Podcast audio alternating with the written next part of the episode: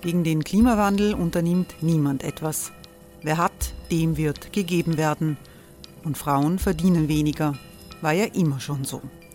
Man ärgert sich und macht weiter. Was aber, wenn nicht? Wir haben eine Idee. Die Falter Arena macht die Bühne frei für Menschen und Projekte, die das Land verändern. Mein Name ist Eva Konzett. Ich leite das Politikressort im Falter. Und am Sonntag, den 26. Mai, veranstalten wir im Wiener Stadtsaal die nächste Falter Arena. Mit dabei unter anderem der ehemalige Politiker und Neosänger Matthias Strolz, Theresa Imre von Markter, Sonja Jöchtel von Love Politics oder Kari Ochsner von Ochsner Wärmepumpen. Machen statt jammern. Wir schauen uns an, wie das funktionieren kann. Kommen auch Sie vorbei. Alle Informationen und Tickets finden Sie unter falter.at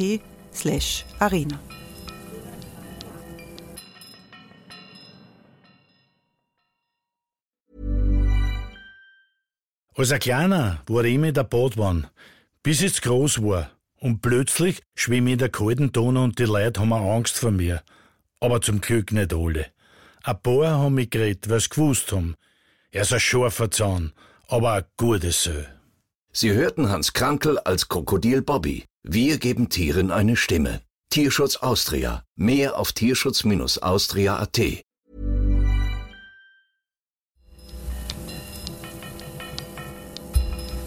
Falter Radio, der Podcast mit Raimund Löw.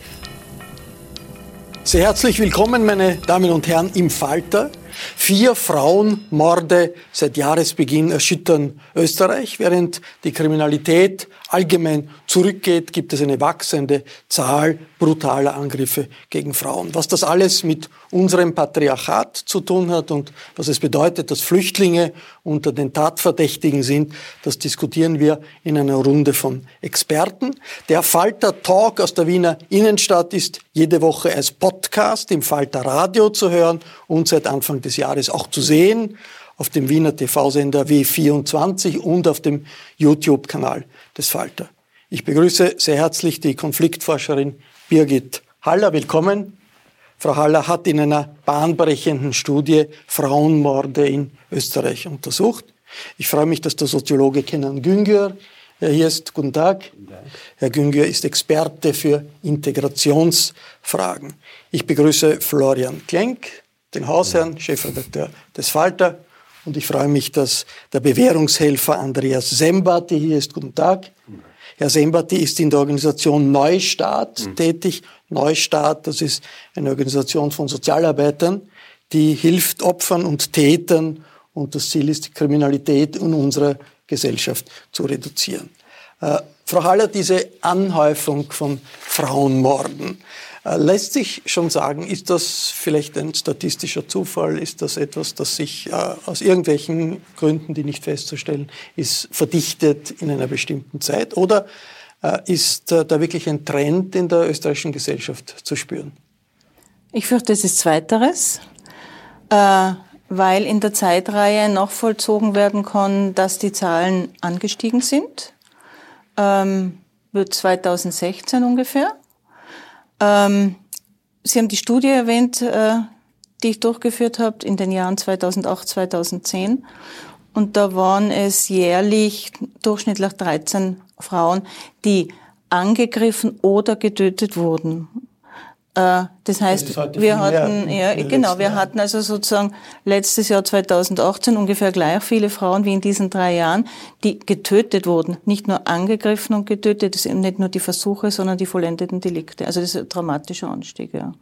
Wenn Sie sich diese Mordfälle ansehen der letzten Tage, am Wiener Hauptbahnhof, wo ein Bruder seine Schwester erstochen hat, oder in Wiener Neustadt, wo ein äh, syrischer Flüchtling, ein vorbestrafter Teenager seine Ex-Freundin erstickt hat oder was weiß ich, Messerattacken in Oberösterreich, in Niederösterreich, wie Urösterreich, also äh, die, die heimische Täter waren.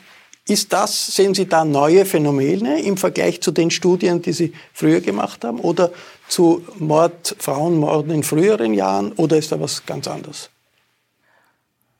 Also abgesehen von der Häufigkeit würde ich schon sagen, ähm, dass auffällt, dass unter den Gewalttätern eigentlich Asylwerber, Flüchtlinge, Ausländer in einem Maß vertreten sind, die nicht ihrem Anteil an der Bevölkerung entspricht. Sie sind also überrepräsentiert. Und das war damals bei meiner Studie so nicht der Fall. Da hat es natürlich auch da weniger Ausländer. Da gab es weniger Ausländer, genau. Und, äh, und diese, diese Verschiebung äh, spiegelt sich schon jetzt bei den Tätern wieder. Herr Sember, die, äh, im Profil hat im, im, im Dezember äh, eine Kollegin zusammengerechnet und sie ist zum Schluss gekommen, jeden Monat versuchen sechs Männer in Österreich ihre Frau zu ermorden. Jeden Monat sechs solche, solche Anschläge. Und die meisten dieser Frauenmorde passieren in den vier Wänden und die meisten dieser Gewalttaten passieren zwischen Personen, die sich sehr gut kennen. Ist das jetzt? Gilt das noch jetzt? Oder ist da was anderes passiert? Also aus unserer Sicht gilt es nach wie vor. Es ist dramatisch genug und erschreckend genug. Aber das Bild, das der Boulevard teilweise zeigt, dass das jetzt einzelne Asylwerber sind oder einzelne Fremde sind, die hier aktiv werden gegen österreichische Frauen, ist einfach schlicht falsch. Es ist, wie gesagt, schlimm genug, dieses Faktum, das Sie beschrieben haben. Es ist aber auch eine Realität, dass diese Morde oder Mordversuche, wie Sie es angesprochen haben, immer in der eigenen Community passieren. In der Regel in der eigenen Community passieren.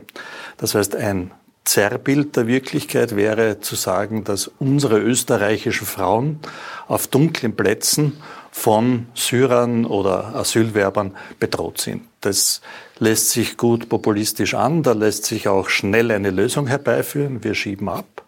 Aber es entspricht nicht der Realität. Und ich glaube, wir sind es den Frauen geschuldet, die sich jetzt im Moment auch unsicher fühlen, hier mit der Realität zu argumentieren und vor allem mit Handlungsschritten der Prävention zu reagieren und nicht bloß der Sanktion. Jetzt die Motive für diese mm, Mordtaten, Eifersucht, Besitzdenken, dass Männer sich nicht vorstellen können, dass eine ihre Freundin, Partnerin, Frau etwas sich trennt, etwas tut, was ihnen nicht äh, passt. Also doch sehr weit verbreitetes patriarchalisches Denken. Stimmt das auch nach wie vor? Ist das, oder ist das anders geworden? Ist das stärker geworden? Was stellen Sie da fest? Wir betreuen in Österreich 40.000 Menschen, Täter und Opfer von Straftaten. Und der Anteil von Menschen, die aus ihrer Heimat fliehen mussten, weil sie dort um ihr Leben gefürchtet haben, ist auch bei uns relativ hoch. Es sind 800, rund 800 Klienten und Klientinnen, die wir aus diesem Bereich betreuen. In der Regel natürlich nicht mit diesen kapitalen Verbrechen, die Sie jetzt angesprochen haben, sondern mit Eigentumsdelikten. Aus dieser Arbeit mit den Menschen, wo wir es versuchen, sehr, sehr nah heranzukommen an die Person und nicht bloß zu kontrollieren, sondern tatsächlich auch etwas zu verändern an der Verhaltensweise, zeigt sich doch, dass hier Frauenbilder und Männer Selbstbilder mit herübertransportiert worden sind, die hier in Europa nicht opportun sind. Was sich aber gleichzeitig zeigt durch diese reale Arbeit mit diesen Menschen, teilweise über Monate und Jahre, ist, dass das auch korrigierbar ist, dieses Bild. Das ist nichts, was quasi eintätowiert wäre. Wir als Gesellschaft können aber einen enormen Beitrag dazu leisten, dass sie auf diese archaischen Muster zurückgreifen, indem wir sagen, Hände weg von diesen Leuten. Wenn wir auf Distanz zu ihnen gehen, dann ziehen sie sich auf alte, althergebrachte, scheinbar taugliche Muster, die Welt zu erklären, zurück und agieren dann tatsächlich auch in ihrem Umfeld nach den alten überkommenen Mustern. Die patriarchalischen Muster in den, bei den Ureinwohnern in Österreich sozusagen sind ja auch noch äh, nicht so richtig verschwunden. Äh, Florian äh, Klenk, bei dem Mord in Wiener Neustadt an dem jungen Mädchen, da war der Täter der Ex-Freund, ein vorbestrafter Flüchtling. Und das führt jetzt dazu, dass die, das, große politische, dass das große politische Thema dieses ist, die Kriminalität unter Flüchtlingen. Zu Recht? Naja, wenn man sich den Sicherheitsbericht des Jahres 2017 anschaut, ähm, der ja nicht besser geworden ist, dann sind von den rund 250 Tatverdächtigen wegen Mordes oder versuchten Mordes, da sind ja auch viele drin, die nicht gestorben sind, ähm, knapp die Hälfte ähm, Ausländer und davon wiederum die Hälfte Asylwerber. Also rund 60 Asylwerber sind verwickelt. Das heißt, ein Viertel äh, der Tatverdächtigen sind Asylwerber. Angesichts des Umstands, dass äh, die Bevölkerung ein Prozent Asylwerber hat, sind sie natürlich grob überrepräsentiert.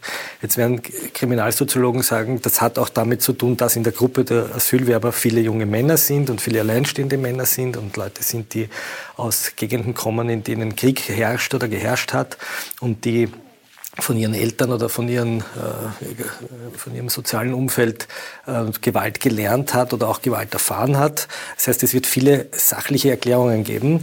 Das hat aber, ähm, glaube ich, in großen Teilen der Bevölkerung, denen ist das egal. Die sagen, wir haben diese Leute ins Land gelassen. Ihr Links-Linken habt sie auch noch beklatscht. Das ist der Diskurs der Rechten. Und jetzt seht ihr, das ist genau das eingetreten, was wir immer gesagt haben, nämlich ihr habt Gewalt importiert die Frage ist, und auch im Sinne des Opferschutzes und ich glaube auch im Sinne der, der, der vielen Frauen, die hier äh, ihr Leben lassen mussten, wie kann man diese Diskussion äh, so sachlich führen, dass sie für, äh, dass sie einen Präventiv, äh, dass sie Leben rettet. Ähm, und ich glaube, dass die Politik anfangen wird, die Güterabwägungen zwischen äh, was wiegt mehr, die Gefahr für das Leben eines Straftäters, den wir wieder zurückschicken in ein Kriegsgebiet oder möglicherweise das Leben der potenziellen Opfer, dass diese Güterabwägung neu vorgenommen wird. Österreich will sich da als Vorreiter positionieren. Ich glaube, man muss verflucht aufpassen, dass man hier die Menschenrechtskonvention nicht unterwandert. Äh, gleichzeitig kann man aber auch nicht so tun, als wäre der Rechtsstaat sozusagen das Schutzschild für Männer, die sich hier einfach in einer Weise äh, aufführen, die unerträglich ist. Ja? Und ich bin der Meinung, wenn jemand, äh, so wie in dem konkreten Fall, zweimal wegen Sexualstraftaten ermittelt wird, dann muss sich auch im Asylverfahren eben Konsequenzen ergeben. Das ist ja nichts, was naturgewaltlich über jemanden reinbricht, dass er zwei Sexualstraftaten begeht. Ähm, Im Hinwegsperren oder ab, das war früher, jetzt ist die Diskussion um Abschieben. Wie, wie ist sozusagen die, die Flüchtlingswelle von, von 2015? Wie sehr äh, war das absehbar? Wie sehr ist jetzt für den Soziologen, für den Integrationsexperten seither etwas schiefgelaufen, dass wir diese äh, Anhäufung äh, von, von Straftätern haben? Also wir, wenn man sich die Zahlen ein bisschen genauer anschaut, merkt man, dass es ein leichtes Absinken ab 2012 gibt und ab 2015, 16 findet ein, doch ein signifikanter Anstieg statt an Frauenmorden. Und ich möchte noch einmal festhalten, die Frauenmorde sind die tragischsten Spitzen eines Eisberges. Äh, wenn Sie, Sie haben eben gesagt, dass Sie in den Jahren 2008 weniger sozusagen Frauenmorde von Ausländern gab, aber die Frauenhäuser sprechen eine andere Sprache. Wenn wir zum Beispiel die Gewalt gegenüber Frauen sprechen, merken wir seit 20 Jahren einen sehr starken sukzessiven Anstieg von Frauen, und zwar migrantischen Frauen, die geflüchtet sind von ihren Brüdern, Schwestern, meistens Ehemännern. Das heißt also, die Gewaltspirale ist eine deutlich höhere. Deswegen glaube ich, äh, reden jetzt über die tragische Spitze dessen. Ich glaube, dass soziologisch ist das Phänomen viel breiter getragen. Der Unterschied, und ich glaube, da würde ich einen starken Unterschied sehen zwischen den Gewalttaten vorher und den Gewalttaten nach 2015 ist, früher war das eher so, dass wenn, wenn sozusagen unter Migranten Gewalttaten gegenüber Frauen geübt, ausgeübt worden sind, dann waren es meistens Frauen aus der eigenen Community.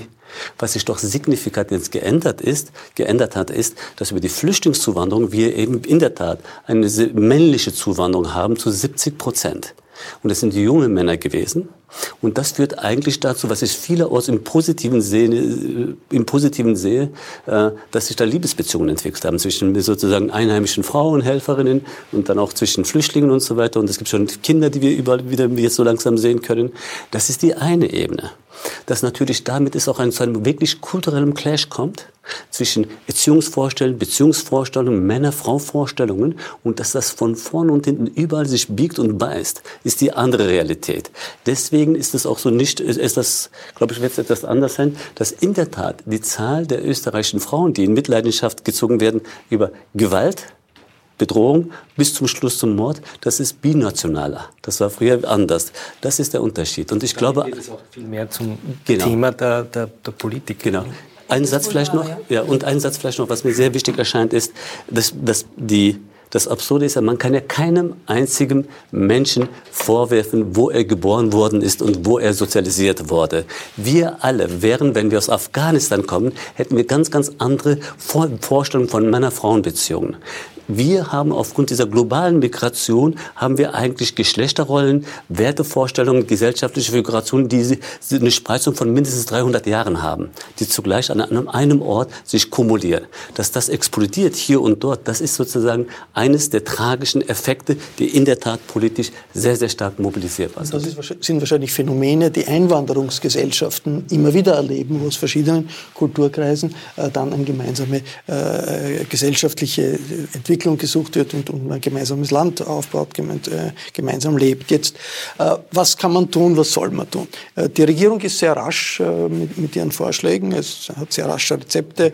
Der Flüchtlingsstatus soll früher aberkannt werden, wenn es äh, Kriminalfälle gibt. Äh, Abschiebungen sollen leichter möglich gemacht werden. Der Innenminister hat gesagt, ja, die Europäische Menschenrechtskonvention da muss man jetzt sich schauen, wo sie für uns noch sinnvoll ist oder nicht. Da scheinen viele Dämme zu brechen. Was bewirkt das? Also, was würden solche Maßnahmen bewirken? Ähm, eine Zuspitzung von Konflikten, denke ich, äh, grundsätzlich. Mir wäre viel wichtiger, äh, zu denken in die Richtung von, wie kann ich konkret schützen, wie kann ich konkret in Situationen intervenieren. Äh, wie kann, es wissen zum Beispiel immer noch nicht alle Frauen in Österreich, dass es das Gewaltschutzgesetz gibt. Das Wissen ist zum Beispiel am Land immer noch niedriger als in der Stadt. Das muss bekannt gemacht werden durch Plakate, die man sieht und die man auf den ersten Blick erfassen kann. Äh, man muss sich überlegen, wie Vernetzung zwischen involvierten Einrichtungen passieren kann, damit man Hochrisikofälle wirklich äh, äh, identifizieren kann und wirklich dort eben sorgfältiger einschreitet, besser informiert und so weiter. Also für mich ist eigentlich diese Präventionsebene die allerwichtigste, weil die ist auch dann die, die die Leben schützt. Genau. Das ist ja die Idee ist ja Abschreckung, wenn man sagt, okay, äh, Abschiebungen sind möglich auch in Bürgerkriegsgebiete wie Syrien oder, oder Afghanistan oder der Asylstatus wird aberkannt. Äh, funktioniert Abschreckung in solchen Fällen? Was ist Ihre Erfahrung? Also gerade bei Gewaltdelikten ist es so, dort, wo wir es uns am meisten wünschen würden, dass Abschreckung funktioniert, die Androhung von höherer Strafe, funktioniert sie am allerwenigsten. Das heißt also diese Generalprävention, Abschreckung von uns Männern allen, beziehungsweise die Spezialprävention für den Täter, dass es nicht noch einmal passiert oder dass halt in einer angespannten Lebenssituation er dann eben nicht zum Messer greift, sondern andere Konfliktmuster hat, das lässt sich durch das Strafgesetzbuch nicht äh, beeinflussen. Denn in der Situation, das erleben wir auch aus psychologischer Sicht immer wieder, haben diese Männer einen Tun Tunnelblick. Also wir Männer, muss ich eigentlich sagen, haben da einen Tunnelblick. Man greift in der Situation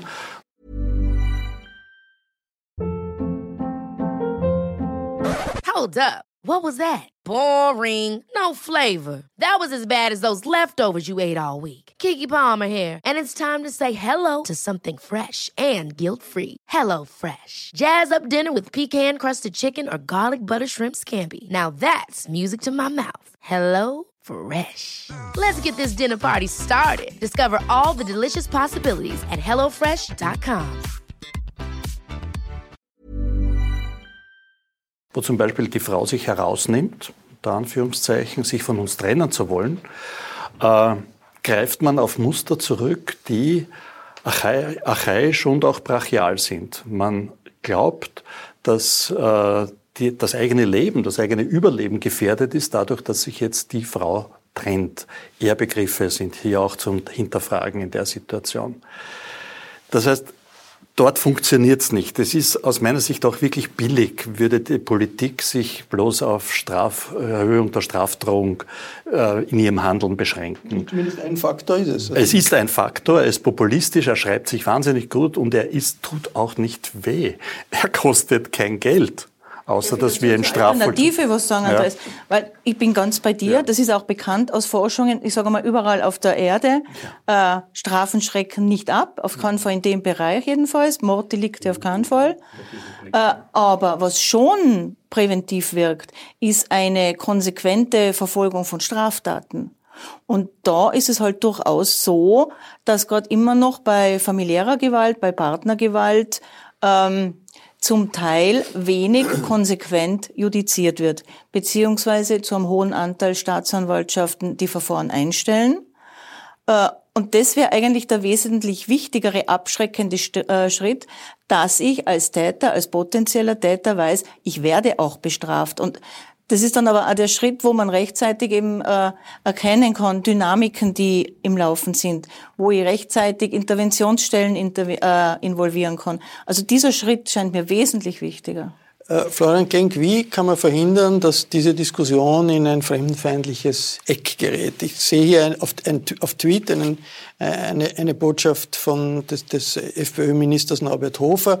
Er schreibt heute, die schrecklichen Frauenmorde in Österreich machen traurig und betroffen. Die Täter sind Bestien, die es nicht verdient haben, dieses wunderbare Land Heimat nennen zu dürfen. Und da antwortet der Journalist Herbert Lackner, und was machen wir dann mit den vielen österreichischen Tätern? Wie, wie, wie kommt man da raus aus dem Ich will mich nicht zu so sehr hier von der FPÖ triggern lassen. Ähm, Im Grunde genommen ähm, ich glaube, die, die, die politische Linke hat das Problem, dass sie viele Fakten, die ihr, ihrer Überzeugung entsprechen, hier sozusagen auch erschüttert werden. Ja? Wenn wir darüber reden, dass Gewalt importiert wird, hören das die Linken nicht gerne, weil sie sagen, wir haben, das ist rassistisch. Ja? Aber es geht ja nicht darum, dass jemand, der aus einem anderen Land kommt, deshalb, weil er aus dem anderen Land kommt, gewaltbereiter ist, sondern weil er dort eine andere Sozialisierung erfahren hat, weil er vielleicht nicht in einer, äh, in einer Montessori-Schule war, sondern in einer Koranschule irgendwo am Hindukusch. Viele österreichische Täter waren nicht in Montessori ist richtig. Ja. Nur, nur, wir haben, die Linke hat sehr gern die sogenannte Relativierungsfalle, glaube ich, hat das einmal jemand genannt, dass man sagt, na ja, aber die anderen auch. Ich glaube, man muss einmal beim Ball bleiben und sagen, wir haben jetzt einen Anstieg von, auch von Ausländerkriminalität und wir haben einen Anstieg von Kriminalität von Asylbewerbern und über das soll man reden und dann kann man sich den anderen Themen auch widmen. Und ein beliebtes, und ich glaube, das ist auch der Grund, warum die Linke derzeit so in der Defensive ist und warum, äh, warum sie auch aus politischen Gremien fliegen, ist, dass sie diese Themen nicht offensiv anreden, dass die Linke eigentlich überhaupt keine Sicherheitspolitik mehr hat. Die ist völlig abgemeldet. Ja. Die SPÖ hat keine Sicherheits- und Justizpolitik mehr. Das ist nur Justizwache, Gewerkschaft, äh, Privilegien, die Debatte. Aber die Frage, wie verhindert man Kriminalität, ist weg. Was müsste geschehen? Ähm, man müsste anfangen, in den Schulen einmal die Männlichkeitsbilder der Einwandererkinder zu zertrümmern. Ja? Und einmal hergehen und das, was man sozusagen in der 68er-Bewegung begonnen hat mit der äh, Frauenbewegung oder wenn man so will in der MeToo-Bewegung auch wieder neu entdecken. Ja? Weil wir haben es mit, wir haben es nun mit Buben zu tun, die keine Eltern haben, die durch 68 gegangen sind und durch die Frauenbewegung. Und die Erster Schritt. sollten wir aber gleich mitnehmen. Natürlich. Zweiter Schritt, man sollte beginnen, die Communities, und da spreche ich mal von den kulturellen, äh, wenn man so will, von, der, von den kulturellen äh, Vereinslokalen, von den Moscheen herkommen, die man massiv in die Pflicht nehmen, da haben die Imame zu predigen ja, und haben einmal eine andere, eine andere, ein anderes Frauenbild zu denen. Wir sollten nicht die ganze Zeit darüber äh, diskutieren, wo man überall das Kopftuch tragt, sondern wir sollten einmal die Frage stellen, warum so viele Muslime, die hier leben, immer so darauf Wert legen, dass Frauen Kopftücher tragen und dass sie sich äh, verhüllen und dass sie ihre Reize nicht zeigen und was dahinter eigentlich für ein, für ein patriarchales und fundamentalistisch religiöses Weltbild steht. Dass man im Jahr 2019 immer noch von der Verhüllung von Menschen reden muss ähm, und dass man sich in den Schwimmbädern nicht mehr nackt begegnen darf, weil das offensichtlich die Männer nicht aushalten. Ähm, das sind so kleine, kleine Details. Ich glaube, dass es wichtig ist, dass die, dass die in der öffentlichen Diskussion ähm, man, man viel intensiver auch über präventive polizeiliche Rechte nachdenkt. Ich halte das Waffenverbot für Wien extrem wichtig. Ja. Also ich finde es gut, dass man jeden, der in Wien mit einem Messer erwischt wird, einmal in ein Verwaltungsstrafverfahren verwickeln kann. Das, ja, ich halte das für wichtig, ja, weil sich Flüchtlinge oder Leute in, also in, in und das ist eine, eine Asylwerber, steigende Asylwerberkriminalität, die Messerkriminalität, ja, die Messerkriminalität steigt enorm an. Ja, ja, aber, die Messer, nicht, aber generell. Generell, aber es ist, eine, es ist vor allem auch eine migrantische, eine, eine Migrantin, das zeigen vor alle Kriminalstatistiken. Ja, aber ja, ist leider so. Ist leider so. Der Feidel steckt einfach in der Tasche und das gehört bestraft. Warum wozu laufen die Leute mit Messern herum? Ja? Ich, das, das mit der fertig. ich halte das für wichtig, dass da die Polizei mal hineinschauen kann. Ja? Weil wenn jemand am Westbahnhof trifft, der so ein Feidel in der Tasche hat, dann muss er sich einmal erklären, wofür er den trägt. Ja? Das halte ich zum Beispiel für wichtig. Und ich glaube, dass es hier das, was man in Großbritannien den New Left Realism on Crime nennt, nämlich ein, zu entdecken, dass die Bekämpfung Kriminalität den sozial Schwachen dient, weil die, die da abgestochen werden, sind in der Regel auch sozial schwache Leute, dass das wieder auf die Agenda gesetzt wird und sich die, und ich finde, die Stadtverwaltung fängt das langsam an zu entdecken, sozusagen hier nicht das Feld den Rechten überlässt, die das nämlich rassistisch argumentieren und die das, die das sozusagen äh, über eine, über die Herkunft diskutieren Messer, und nicht über die Prägung. Messer ist Messeranschläge, Mess Kriminalität mit Messern, äh, wenn man sich das anschaut, in den letzten Monaten durchgehend äh, gestiegen, hängt wahrscheinlich auch damit zusammen, dass die Leute, die in Amerika mit der Maschinenpistole irgendwie was tun würden, äh, mit dem Messer äh, hier, hier, hier agieren. Inwiefern ist das äh, eine Waffe, die oder ein Instrument, das ethnisch konnotiert ist? Oder, oder ist das, also, lässt sich das belegen? Ja, wobei ich glaube, es gibt eine Tendenz, und zwar global, sich zu bewaffnen. Aus welchen irrationalen Gründen auch immer. Und es gibt auch ja, ökonomische Interessen dahinter, dass das passiert. Also es jetzt auf eine Asylwerbergruppe zu reduzieren oder auf die Tschetschenen, das hast du nicht getan. Das wäre falsch. Ich glaube, von unserer Seite her ist es ganz, ganz wichtig, in der Prävention, die du beschrieben hast, die auch dort zu unterstützen, wo die Gefahr am größten ist. Und das ist dort, wo dank unserem Gewaltschutzgesetz es heute der Frau möglich ist, bei Tätlichkeiten zu Hause die Polizei zu verständigen. Die Polizei hat dann die Möglichkeit der Wegweisung. Die Frau, die Kinder sind geschützt, weil der Aggressor außer Haus ist. Das Problem ist aber, was uns auch die Kolleginnen von den Frauenhäusern immer wieder beschreiben, ist, dass dieser Mann aus einer Sozietät herausgerissen wird, teilweise ohne Zahnbürstel, teilweise ohne Wissen, wo er jetzt hinkommt und damit die Gefährlichkeit dieses Täters ja noch steigt. Denn plötzlich hat er in seiner Logik eine Begründung für sein Elend und das ist die Frau. Er kommt gar nicht zum Nachdenken, ob er nicht der Aggressor war, der das Ganze ausgelöst hat, denn er ist jenseits der Wohnung, er kann nicht mehr in die Arbeit gehen etc. Und deswegen ist es für uns so wichtig, hier für die Polizei eine Anlaufstelle zu bieten. Das heißt, dass direkt unmittelbar nach der Tat und nicht erst, wenn er verurteilt wird, dann mit Bewährungshilfe, sondern unmittelbar nach der Tat, 24, 48 Stunden, der bereits proaktiv ein Betreuungsangebot, aber auch ein Kontrollangebot bekommt, wo er sie wieder Boden unter den Füßen bekommt und wo er vor allem nicht die Chance hat, wieder in die Gewaltspirale einzusteigen gegenüber der den Leuten, die er zu Hause zurückgelassen hat. Kann ich, kann ich ganz kurz was zum Messer sagen, weil mich bitte. dieser Diskurs unheimlich nervt. Weil das so Ausländern zugeschrieben wird, dieses immer dieses Feitel in der Tasche haben und die sind die einzigen. Ich möchte schon darauf hinweisen, die Morde passieren im Regelfall zu Hause, nicht auf der Straße und die Morde passieren im Regelfall mit einem Küchenmesser.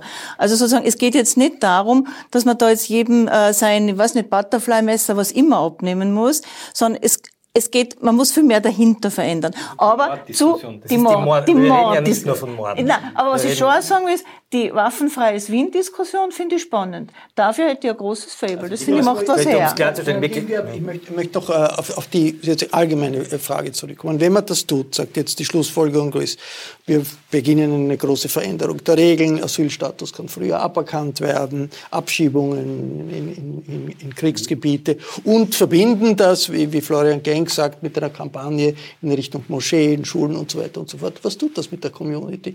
Ist das, kann, man da durchkommen oder führt das nicht zu einer Polarisierung, zu einer weiteren? Also erstens mal, ein Großteil der Community hat selber damit ein Riesenproblem. Also das ist ja nicht, dass sie dann das sozusagen als legitim sehen. Das ist das eine. Das Problem ist, ich glaube wirklich, das muss man nochmal sagen, ich habe es zwar betont, äh, bei kleinkriminellen Delikten kann wirklich höhere Sanktionen sozusagen so fortführen, dass man da ein bisschen das besser sozusagen im Auge hat, riskiere ich das, riskiere ich das nicht. Bei Mordfällen ist das eine andere Dimension. Da wirkt das nicht. Das ist das eine. Ethisch stellt sich eine andere Frage aber auch noch. Was tue ich mit einem Vergewaltiger zum Beispiel, wenn ich ihn in das Ursprungsland sozusagen zuschicke, wo ich sage, was macht er dort unten mit Frauen? Also das ist schon gut. Man kann sagen, man hat ihn nicht hier, aber es hat die Folge dort. Das ist das eine. Ich möchte aber nur zwei vielleicht grundsätzliche... Man exportiert gewaltbereite Menschen ja. in ja, genau. Länder... Nein, nein, ich verstehe das. Auf den sagt, warum soll ich sie hier haben? Nein, ich verstehe, wenn man sagt, warum soll ich sie hier haben? Genau, nein, ich will aber nur sagen, das hat eine andere Dimension. Äh, Wichtig wäre aber festzuhalten, was wir wirklich so über Generationen betrachten, gibt es eine grundsätzliche Entwicklung, die muss man im Auge haben. In den Generationen nimmt die Gewalt ab, in der Migration. Also zwischen der ersten Generation, wo Frauenschlagen eigentlich gang und gäbe war, also zum Beispiel bei den Gastarbeitern in Deutschland kann man, weiß ich das sehr, sehr gut, äh, bei den italienischen oder bei den türkischen Familien war Gewalt in der Familie, Gewalt in der Erziehung gang und gäbe, weil sie das einfach so kennengelernt haben. Die Kinder von ihnen, tun das kaum ihren Kindern an. Und es ist meistens so, dass die Großeltern fast beschämt sind, wenn sie sehen, wie ihre Kinder mit ihren Enkeln umgehen. Deswegen, wie konnten wir das damals tun? Das heißt, es gibt auch positive Entwicklungen. Das Problem ist nur, wir haben immer sozusagen durch die neue Zuwanderungswelle und wir haben sie sozusagen, haben wir diese Fragen nochmal aufgebrochen auf einmal. Der Unterschied zu früher ist, dass es medial stärker wahrgenommen wird. Der Unterschied zu früher ist, Frauen in der ersten Generation sind Frauen viel stärker Gewalt ausgesetzt gewesen. Sie wären nie auf die Idee gekommen, sich scheiden zu lassen oder aber auch sozusagen Gewaltpräventions, also Frauen, Frauenhäuser auf, äh, aufzusuchen. Das hat sich verändert. Das sind, also ich wollte nur sagen, wir dürfen nicht den Fehler machen, das alles als Phänomene von Desintegration zu lesen, sondern ich würde sagen, sogar ein Teil dieser Gewalt ist, so absurd sich das anhört, sozusagen eine Folge einer halb gelungenen, Integration, die in sich neue Konflikte aufwirft. Ich glaube, den Punkt haben wir noch nicht angesprochen, der wäre mir wichtig. Wir merken zum Beispiel, dass Gewalt in manchen Familien deswegen steigt, a, weil sich die Frau scheiden lässt, Kinder oder Töchter sich das nicht gefallen lassen. Das heißt, durch die Emanzipation, das heißt eigentlich durch eine positive, partielle Integration steigen die Konflikte und somit auch die Gewaltphänomene. Deswegen nur als Desintegration zu lesen, wird nicht reichen. Für den jeden einzelnen Fall ist es natürlich bitter. Ein, ein schmerzhafter Integrations Integrationsprozess, nicht offensichtlich. Aber was mir noch wichtiger scheint, ist das. Es stimmt schon, was du sagst.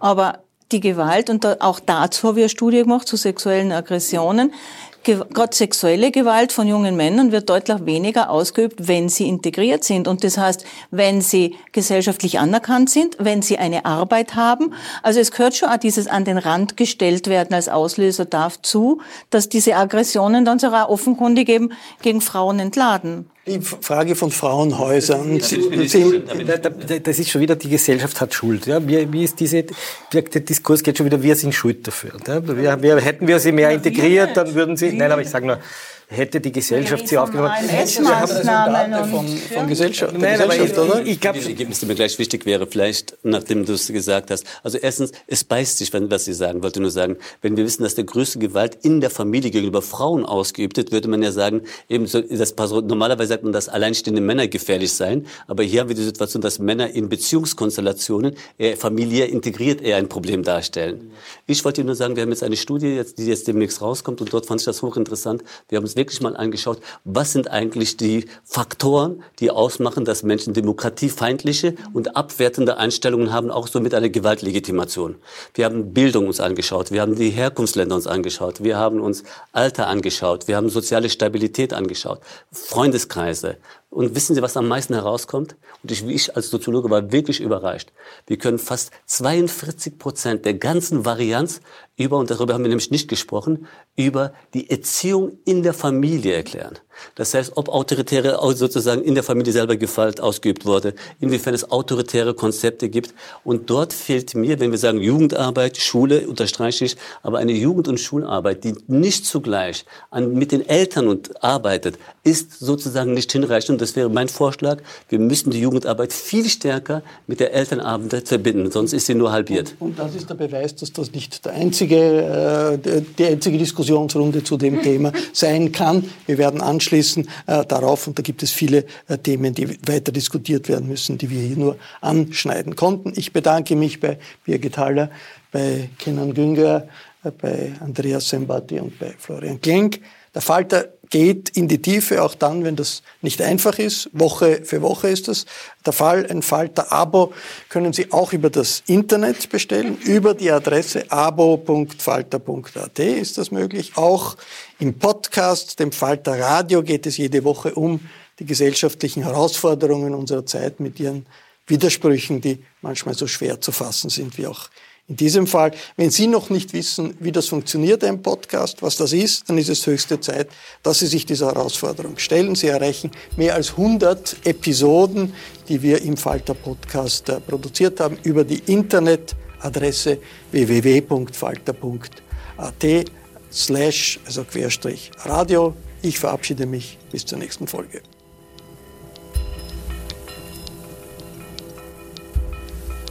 Sie hörten das Falterradio, den Podcast mit Raimund Löw.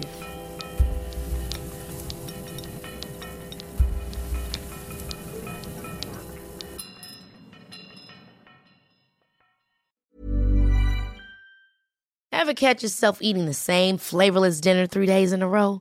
Dreaming of something better? Well, HelloFresh is your guilt-free dream come true, baby. It's me, Kiki Palmer. Let's wake up those taste buds with hot, juicy pecan-crusted chicken or garlic butter shrimp scampi. Mm. Hello Fresh.